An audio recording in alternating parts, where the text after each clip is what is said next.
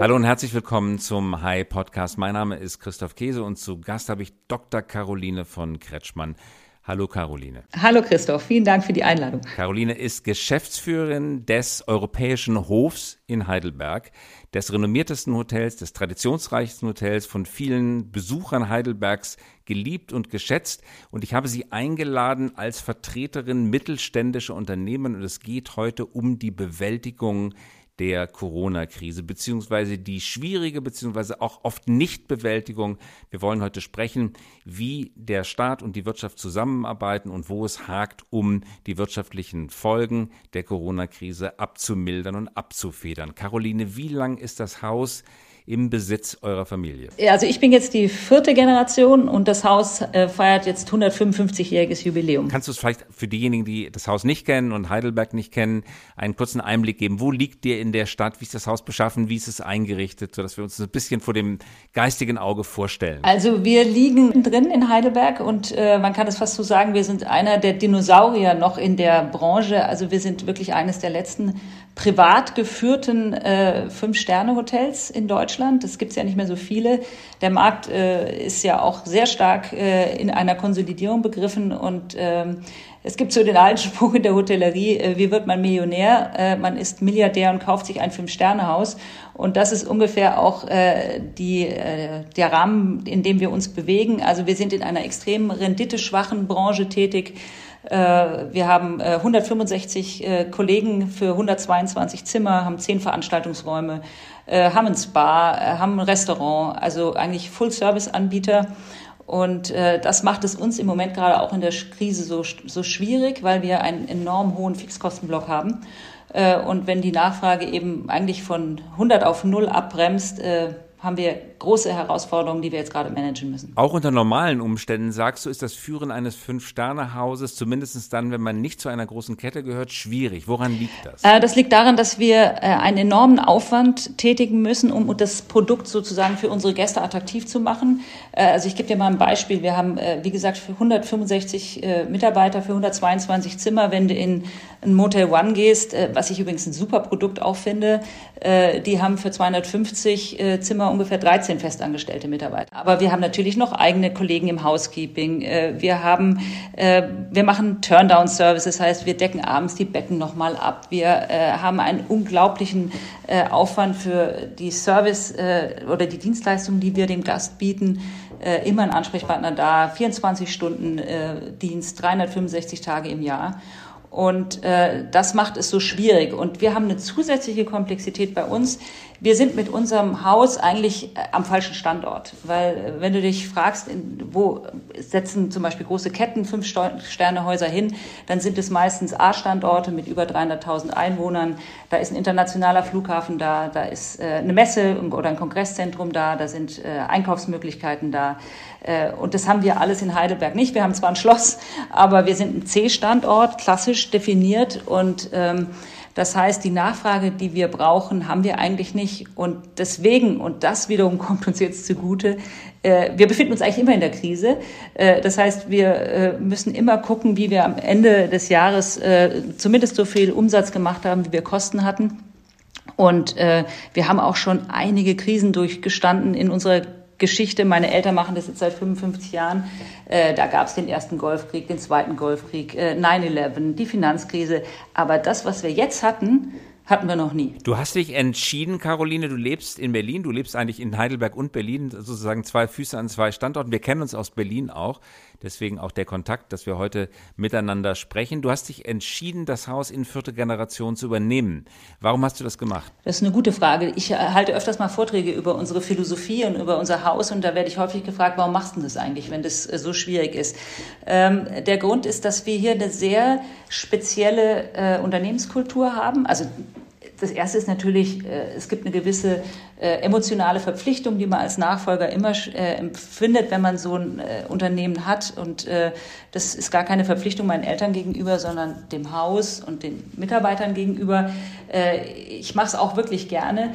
Ähm, aber es ist auch was ganz Besonderes, was wir hier geschaffen haben. Also dieser Ort ist, der tickt anders als andere äh, Unternehmen. Wir versuchen hier einen Ort zu schaffen, an dem Menschen glückliche Momente haben. Das beginnt bei uns, bei den Mitarbeitern, äh, die bei uns an erster Stelle stehen. Und es ähm, ist ein tieferer Sinn, der dahinter steckt. Und der hat mich einfach gepackt und der lässt mich auch nicht los. Ich liebe dieses Hotel, ich liebe äh, das Team, äh, unsere Gäste. Das ist was sehr, sehr Besonderes. Und ähm, das ist der tiefere Sinn, warum ich das mache. Und ähm, da gibt es den alten Spruch von Nietzsche, Nietzsche ähm, wer ein Warum im Leben hat, der trägt fast jedes Wie. Und deswegen äh, ist es einfach eine Freude, hier morgens reinzugehen und zu arbeiten und wieder rauszugehen. Und das ist der Grund, warum ich es eigentlich mache. Und das für dich auch deine Kindheit, weil du in dem Haus aufgewachsen bist. Du bist die Gänge als Mädchen vermutlich hinuntergelaufen, du bist die Treppen rauf und runter gestürmt. Das ist deine Kindheit. Ja, also wir haben zwar nie hier gewohnt, weil meine Eltern äh, das wichtig waren, dass wir nicht im Hotel groß geworden sind, weil die gesagt haben, Luxushotel, Fünf-Sterne-Hotel ist nicht das wahre Leben, was es auch nicht ist, aber äh, es ist klassisch, wenn du ein Familienunternehmen hast, ist es immer am Tisch und äh, egal wo du bist und du äh, atmest es quasi von Anfang an ein und deswegen ist es eigentlich in der Familien-DNA drin. Und jetzt kommt Corona, du sagtest vorhin, dass die Buchungen von 100 auf 0 zurückgegangen sind. War das metaphorisch gemeint oder sind sie wirklich komplett weg. Ich habe eine Mail von eurem Hotel bekommen, weil ich natürlich Stammgast auch bei euch bin. Da stand drin, dass ihr natürlich jetzt schließen werdet, glaube ich, und aber trotzdem denjenigen, die Angehörigen in dem Heidelberger Klinikum haben, auch noch die Möglichkeit gibt, äh, dort weiterzuleben. Habt ihr jetzt geschlossen oder betreibt ihr einen Notbetrieb weiter? Wir, wir machen einen Notbetrieb. Aber äh, es, äh, es deutete sich schon an, äh, ist ein bisschen schade, weil Januar, Februar sowieso immer die schwachen äh, Monate sind in der Hotellerie und die waren dieses Jahr sehr, sehr gut und äh, die erste Märzwoche auch. Es deutete sich schon an mit äh, Absage der ITB, Absage der Prowein, Absage der ganzen Messen in anderen Städten. Äh, wir sind ja keine Kongressstadt in dem Sinn, deswegen haben wir es ein bisschen später gemerkt. Aber es ist dann tatsächlich äh, also in zwei Tagen vollständig abgebrochen, die Nachfrage. Also wir haben innerhalb von drei Tagen ungefähr ein Volumen von 400.000 Euro storniert bekommen für März und April. Äh, und es ist dann leider so äh, schrittchenweise, häppchenweise weitergegangen. Zuerst hieß es ja nur Restaurants nur noch von 9 bis 18 Uhr. Dann hieß es, gab es eine andere äh, Allgemeinverfügung bei uns in der Stadt, Restaurants gar nicht mehr. Dann hieß es, keine Touristen mehr aufnehmen. Und wir haben sozusagen täglich zweimal Lagebesprechungen gemacht, haben unsere Konzepte entsprechend angepasst. Wir haben sehr schnell Kurzarbeit gemacht. Es kommt uns im Moment zugute, dass wir immer an der Grenze sind, dass wir immer sehr äh, äh, gucken müssen, wie wir es überhaupt schaffen. Und deswegen haben wir mit Kurzarbeit Erfahrung.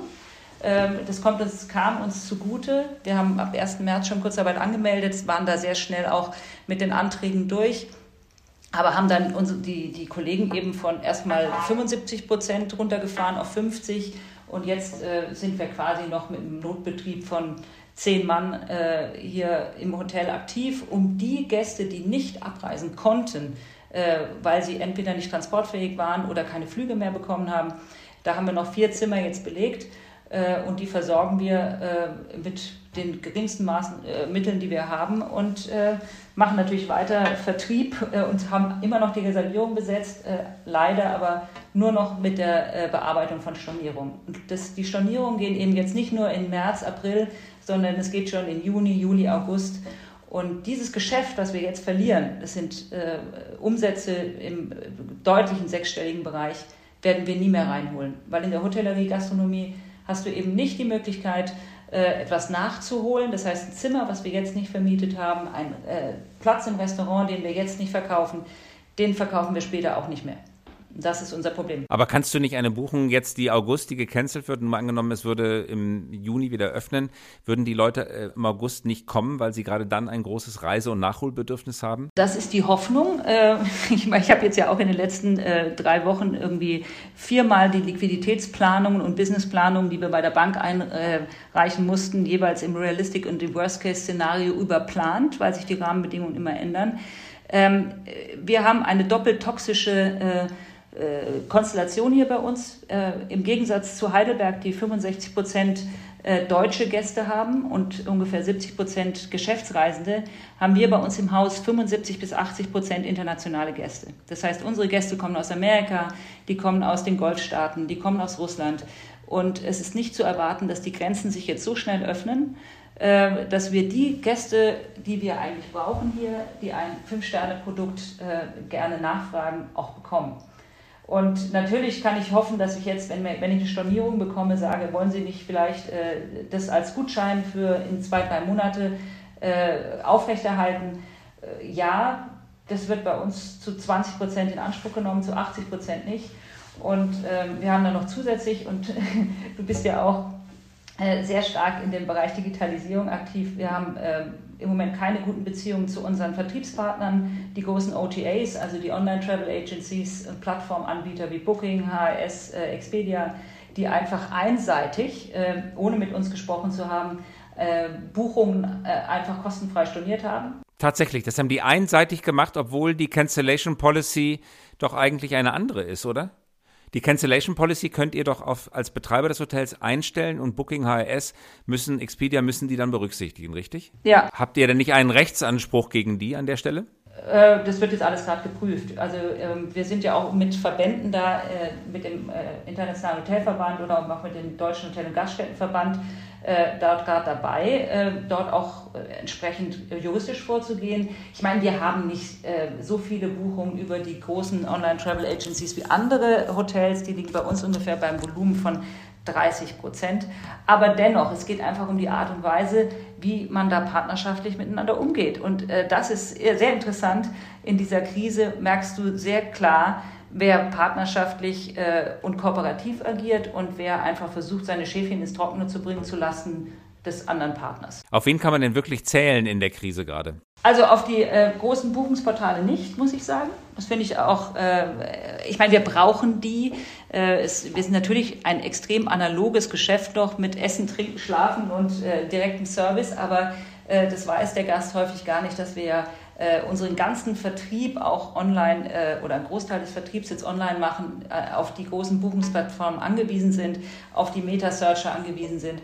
Und äh, diese großen Akteure äh, sind in dieser Situation äh, keine verlässlichen Partner, die auf Augenhöhe agieren, muss ich sagen. Also auf die, von denen sind wir sehr enttäuscht. Ähm, ich muss auch sagen, ich bin im Moment gerade enttäuscht, wie äh, die, die, die, Banken agieren, wie äh, insgesamt es diese vollmundig versprochenen Mittel äh, vermeintlich verteilt werden oder nicht. Also meiner Ansicht nach äh, fällt im Moment gerade der Mittelstand äh, total durch. Ähm, wir sind ja in der, im Tourismus, also Hotels, Gaststätten, äh, auch Busunternehmen, die ganzen Einzelhändler denen bricht der Umsatz ja tatsächlich fast zu 100 Prozent weg. Und zwar aufgrund einer behördlichen Anordnung. Das heißt, äh, ihr müsst die Hotels weitgehend schließen, nicht 100 Prozent. Da kommen wir übrigens in die nächste Situation mit den Versicherungen. Aber äh, es wird dort nicht aufgefangen, wo aufgefangen werden müsste. Das heißt, die kleinen, äh, die, die Solo-Unternehmer bis äh, zehn äh, Mitarbeiter kriegen Förderungen. Äh, ist wahrscheinlich auch nicht so einfach, die zu kriegen, aber die müssen sie nicht zurückzahlen. Die Großen über 259 kriegen äh, Kredite, werden Eigenkapitalbeteiligungen. Und dazwischen hast du eigentlich im Moment nur die Möglichkeit, Kredite über die Kreditanstalt für Wiederaufbau zu bekommen. Und diese Kredite sind aber im Moment für einen Großteil nicht zu bekommen. Also ich bin ja auch jeden Tag in der Telefonkonferenz mit den Familienunternehmern äh, im Verband, wo ich ehrenamtlich tätig bin, haben wir eine Umfrage gemacht. Fünf Prozent der Mitglieder schaffen es noch zwei Wochen ohne Liquiditätsspritze, 28 Prozent noch acht Wochen und ungefähr fünf Prozent der Mitglieder haben bisher überhaupt die Möglichkeit bekommen, den Kredit in Anspruch zu nehmen. Ja, weil die Systeme überlastet sind, Caroline, und weil das einfach auch zu lange dauert. Ich hatte zum Beginn der Krise auf LinkedIn mal vorgeschlagen, dass man doch eigentlich staatlicherseits dafür sorgen kann, dass einfach die Dispo-Kredite verdoppelt, verdreifacht, vervierfacht werden und die KfW und die staatlichen Sicherungseinrichtungen dafür die äh, Ausfallhaftung übernehmen. Die Politik hat sich für einen anderen Weg entschieden, nämlich das Antragsverfahren. Meine Sorge und äh, ist, und die bestätigst du gerade, ist, dass viele Unternehmen auf dem Wege der Antragsstellung untergehen oder unterzugehen drohen weil einfach der Prozess zu lange dauert, um wirklich hilfreich zu sein. Ist das so? Absolut, so ist es. Absolut. Also und äh, viele haben eben nicht mal ein Dispo-Kredit bei uns in der Branche. Weißt du, die, die Hotellerie, Gastronomie, die lebt sehr stark von dem Umsatz, den sie gerade generieren, haben sehr niedrige Margen und äh, verschaffen sich kaum Rücklagen. Weil alles das, und so machen wir das auch, wir haben äh, seit vier Generationen, haben wir noch kein einziges Mal eine Ausschüttung an irgendeinen Gesellschafter getätigt. Das heißt, jeder Euro, der übrig bleibt, wird sofort wieder ins Haus oder in die Mitarbeiter investiert. Und das steuern wir auch. Also wir steuern das quasi so, dass am Ende quasi nichts übrig bleibt, und wenn wir weniger Umsatz machen, dann investieren wir halt weniger. Und wenn wir mehr Umsatz haben, investieren wir mehr. Und das wird uns im Moment gerade von den Banken vorgeworfen. Also wir haben auch versucht, einen Kredit zu kriegen für unsere Liquidität. Ich habe ungefähr 400.000 Euro Personalkosten jeden Monat, die ich relativ gut über Kurzarbeit jetzt reduzieren kann. Aber ich habe nochmal ungefähr 400.000 Euro. Das sind einfach Fixkosten, äh, mit denen ich, äh, die, die ich einfach decken muss. Versicherung, Wartung etc. Und jetzt wird mir bei der Bank gesagt, ah ja, also es gibt zwei Kriterien von der KfW, die erfüllen sie nicht. Zum einen gab es einen Ertragsrückgang von 2018 auf 2019. Da frage ich mich, was hat das jetzt mit der Corona-Krise zu tun? Und das Zweite ist, sind sie überhaupt kapitaldienstfähig? Und sind Sie in der Lage, haben Sie so viel Überschüsse in den letzten Jahren generiert, dass Sie die Kredite, die Sie jetzt aufnehmen, auch wieder bezahlen können? Und dann heißt es mal ganz schön, es tut mir furchtbar leid, Sie kriegen keinen Kredit. Das ist die Auskunft. Also die Auskunft ist nicht, das prüfen wir und Ende Juni melden wir uns wieder, sondern die Auskunft ist, Sie kriegen keinen Kredit. Im Moment so und dann heißt es, dann ist die Alternative, dann versuchen wir über unser eigenes System einen äh, Hausbankkredit zu stricken, an der KfW vorbei mehr oder weniger, ja, weil man die Mittel ja nicht kriegt. Ich will den äh, Sparkassen oder äh, Volksbanken oder Hausbanken, ich kann jetzt alle erwähnen, nicht vorwerfen, dass sie nicht wollen. Aber sie sind auch in einem Korsett mit Basel 1 bis 3. Sie haben, machen keinen Unterschied zwischen normalen Kreditanträgen und denen, äh, wenn keine Krise wäre. Und ähm, ich habe jetzt heute äh, erfahren, dass eben auch die Banken nochmal ganz massiv bei der Politik Druck machen und sagen, so können wir die Mittel auch nicht ausschütten. Und dann kommt ja dazu, Christoph, wenn wir die Mittel bekämen, mit, was weiß ich, auf zwei Jahre oder auf fünf Jahre. Wir werden den Umsatz so schnell nie wieder reinholen, den wir jetzt verloren haben, um diese Kredite rechtzeitig wieder zu tilgen. Ganz abgesehen davon äh, bin ich mal gespannt, welchen Zins Sie aufrufen. Ob eins, zwei oder drei, äh, das hängt ja auch von der Risikoklasse ab. Also ich will damit sagen, dieser Mittelstand, insbesondere der touristische Mittelstand, aber auch die Einzelhändler und vielleicht auch der ein oder andere, es ist ja übergreifend, alle Branchen irgendwie davon ja auch mehr oder weniger betroffen, der touristische am massivsten. Äh, das wird, wenn Sie jetzt einen Kredit, Kredit kriegen, ein Tod auf Raten auch sein, weil Sie in zwei Jahren nicht in der Lage sein werden. Die Kredite, die Sie jetzt bekommen, sind ja reine Konsumkredite mehr oder weniger. Das ist ja nur, dass wir unsere Fixkosten, die wir sonst haben, decken können. Äh, wenn Sie die zurückzahlen, wird es schwierig, glaube ich. Da, Caroline, äh, entsteht ja eine, eine bittere Wahrheit, genau weil das so ist und die Kredite wahrscheinlich nur schwierig werden zurückbezahlt werden können, ist es eigentlich, ob gewollt oder nicht von der Politik, eine Art Zuschuss, freiwillig oder unfreiwillig.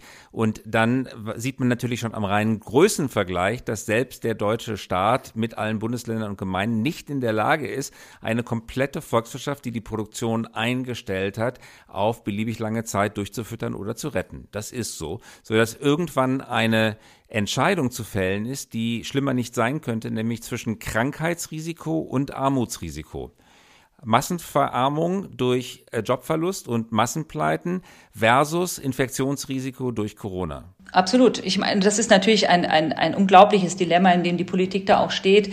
Ähm, ich glaube, es, man muss einfach in unterschiedlichen Szenarien jetzt auch denken, äh, was passiert wann und wo, äh, welche Exit-Strategie hat man, die jetzt ja auch diskutiert werden. Ähm, aber es ist eine, eine große Frage, äh, was gewichtet man da mehr und was steht im Vordergrund oder nicht. Und das muss man einfach abwägen und, glaube ich, äh, intelligente Modelle dazwischen wählen, was äh, weder sozusagen zu einem Massensterben der Unternehmen führt, noch zu einem äh, in Kauf nehmen von äh, Todesfällen, die man nicht haben möchte. Also ich, ich kann, ich möchte auch in der Haut der Politiker nicht stecken und ich stehe immer noch, also ich würde sagen, ich, ich glaube, es ist richtig, was die jetzt gemacht haben. Ich will es gar nicht beurteilen. Ich bin kein Immunologe und kein Virologe und auch kein Mediziner. Aber ähm, ich kann verstehen, dass diese Shutdown-Maßnahmen jetzt gemacht werden. Äh, aber die Frage ist, wie geht man damit um? Und da kommt nochmal die Frage, auf wen kannst du zählen? Wir können beispielsweise auch nicht auf die Versicherungen zählen im Moment gerade, die sich aus der Verantwortung ziehen.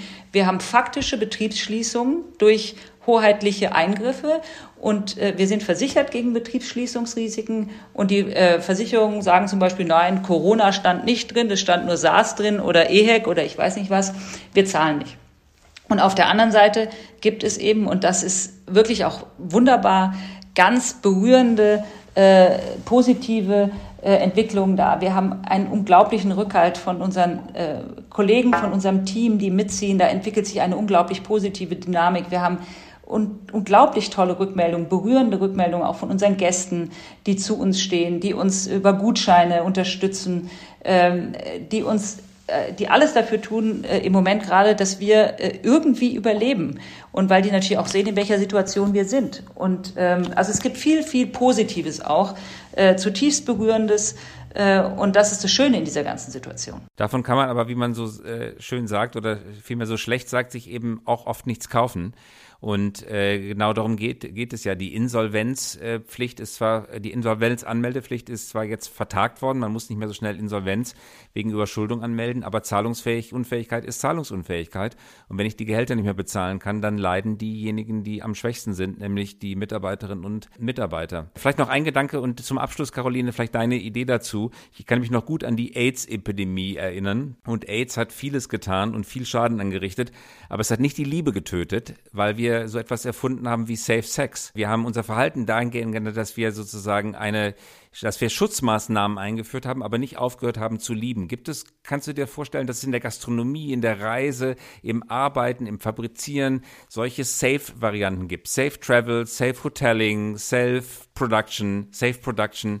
Ist, könnte sowas ein Weg sein, über den wir jetzt beginnen sollten zu diskutieren? Absolut. Also ich glaube, dass wir, dass es äh, eine, die Welt nach Corona eine andere sein wird und dass wir auch unsere, unsere Verhaltensweisen, es gibt ja so kollektive Verhaltensweisen, die wir lange nicht verändert haben, und dass die sich jetzt verstärkt durchsetzen werden. Also ich glaube zum Beispiel, dass diese ganze Hygienethematik nochmal deutlich verstärkt wird in der Hotellerie. Wir hatten da immer einen extremen Fokus drauf, äh, weil wir wussten, dass Sauberkeit äh, ganz wichtig ist, auch in so einem Luxushotel. Deswegen haben wir ja auch noch 15 eigene Zimmermädchen gehabt. Aber ich glaube, das, was wir jetzt anwenden, also wir putzen zum Beispiel die wenigen Zimmer, die wir noch haben, alle mit Mundschutz, alle mit Handschuhen, wir haben ein ganz klares Hygienekonzept, dass sich das auch weiter durchsetzen wird. Äh, und ich glaube, so werden viele Dinge, die, die wir jetzt anwenden, sich auch weiterhin durchsetzen und äh, auch eine ganz andere Bedeutung gewinnen. Also, äh, und das sowohl äh, in der Küche wie auch beim Reisen. Die Frage ist auch, ob wir noch so viel reisen. Ne? Ich, die Frage ist, ob wir noch so viel tagen. Wir hatten ja auch Tagungsgeschäft oder haben hier Tagungsgeschäft.